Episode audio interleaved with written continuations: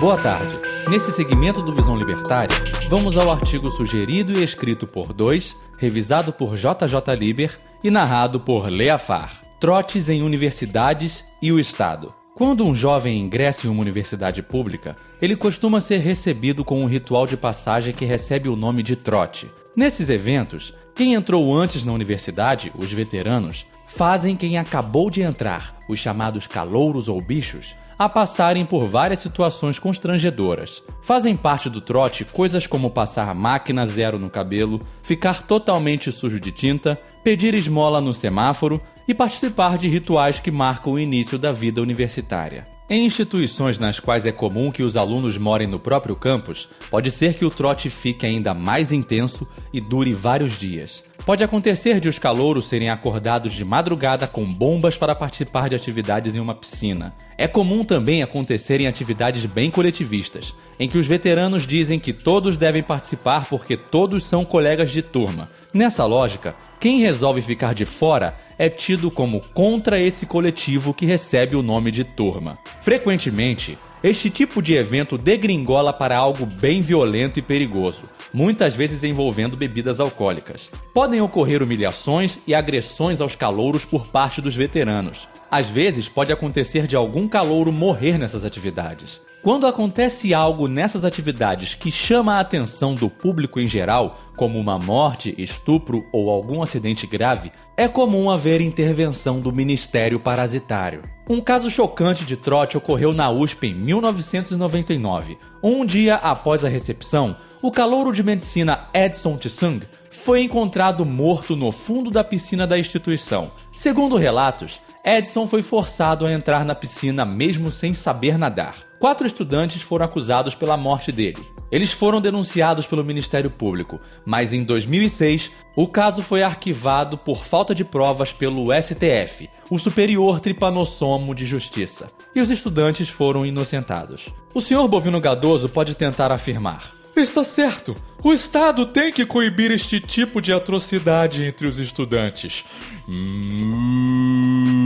Caro ruminante, em primeiro lugar, vamos observar que é bem incomum acontecer trote em faculdades particulares. Então, sobre a questão dessas coisas absurdas acontecendo nas universidades estatais, essas universidades não deveriam nem existir em primeiro lugar. E sim, senhor Bovino Gadoso, não é porque alguém ingressou numa faculdade que é obrigado a participar de atividades aleatórias. Ninguém deve ser forçado a nada. Isso vai contra o direito à autopropriedade. E quando essas atividades estudantis resultam em violência, a coerção se torna ainda mais abominável. Entretanto, Vamos perceber que há uma hipocrisia do Estado querer proibir esse tipo de coisa, como se tivesse moral para fazer isso. Acontece que o Estado faz a mesma coisa, só que com a desculpa de ser pelo bem da nação. Para quem não sabe, as Forças Armadas Estatais têm vários exercícios militares nos quais a diferença para o trote está apenas nos nomes utilizados. E não, não estou falando somente do serviço militar obrigatório.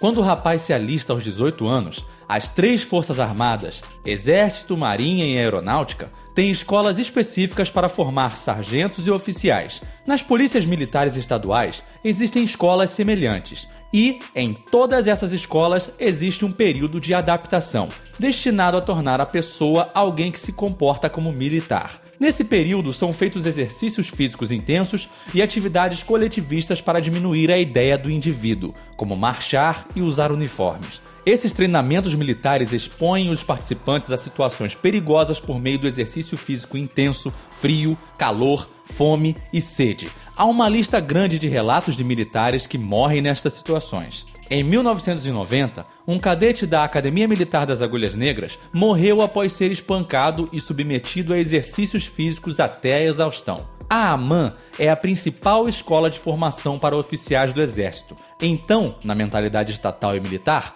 quem passa por lá deve receber treinamento intenso para defender o Estado, tanto na ideologia quanto com o fuzil nas mãos. Os relatos de colegas contam que o cadete Márcio Lapoente da Silveira pediu para ser liberado do exercício após se sentir mal. No entanto, ele foi obrigado a prosseguir com o exercício e desmaiou. Em seguida, um capitão chutou a cabeça e as outras partes do corpo dele. Além disso, ele teve quatro dedos esmagados por uma coronha envergonhada de fuzil. O jovem ficou por três horas exposto ao sol, inconsciente, até ser socorrido por uma ambulância. No entanto, quando foi receber atendimento médico, já estava morto. Segundo publicado na página da Jus Brasil, o Estado, por meio da Secretaria de Direitos Humanos, reconheceu sua responsabilidade no falecimento do cadete. Porém, de acordo com algum rabisco aleatório estatal, o tal reconhecimento de responsabilidade não acarreta reparação em dinheiro para a família. Segundo consta nesta página, a Justiça Militar condenou o capitão envolvido a apenas três meses de detenção. O que mais esperar do Estado, que usa o seu próprio sistema de justiça, que talvez devesse ser chamado de injustiça, para julgar casos em que ele está envolvido? E esse não foi um caso isolado de alguém que morre durante um treinamento militar. Se você pesquisar no Google cadete morre academia, entre aspas, vai encontrar vários resultados do tipo. Pelos resultados, parece que todo ano acontece alguma fatalidade dessas. Algumas mortes são por absurdos em treinamentos militares como esse relatado, mas acontecem também de outros tipos. Em 2012, um cadete da aeronáutica morreu ao ser ejetado de uma aeronave T-27 Tucano que ainda estava em solo. Ele estava prestes a decolar para um treinamento de voo na cabeceira da pista quando foi ejetado. Não é muito razoável acreditar que ele mesmo acionou o ejetor. Faz mais sentido a gente questionar se toda a parte técnica da aeronave estava em condições de voo. Como os engenheiros e técnicos que cuidam disso são todos do Estado, os relatos técnicos não são de muita confiança. Em 2013, outro cadete da AMAN também morreu, mas dessa vez foi durante uma prova de corrida. Veja bem, não é só em instituições do Estado que pessoas fazem exercícios físicos, mas numa academia militar estatal, eles analisam a aptidão física dos cadetes com os serviços médicos também estatais. E como você sabe, o Estado surpreende com sua ineficiência. Então, nesse caso, podemos questionar se realmente ele estava apto para fazer o teste físico. Veja bem, universitários realmente fazem atividades absurdamente perigosas durante os trotes. Inclusive, como não é comum ouvir relatos disso em faculdades privadas, podemos suspeitar que o ambiente da universidade estatal já estimule essas práticas. No entanto, quando a máfia intervém por meio do Ministério Parasitário, ela só demonstra o tamanho da sua hipocrisia. Em vários quartéis por todo o país, o Estado faz absurdos muito piores com seus militares em formação. Além disso, como ele monopoliza o sistema de justiça, ele não sofre nenhuma consequência pelos danos causados e, se tivesse que pagar alguma reparação monetária, ele poderia simplesmente imprimir dinheiro para isso. Na verdade, sempre que o Estado pune alguém por fazer algo supostamente errado, é porque ele quer fazer isso sozinho.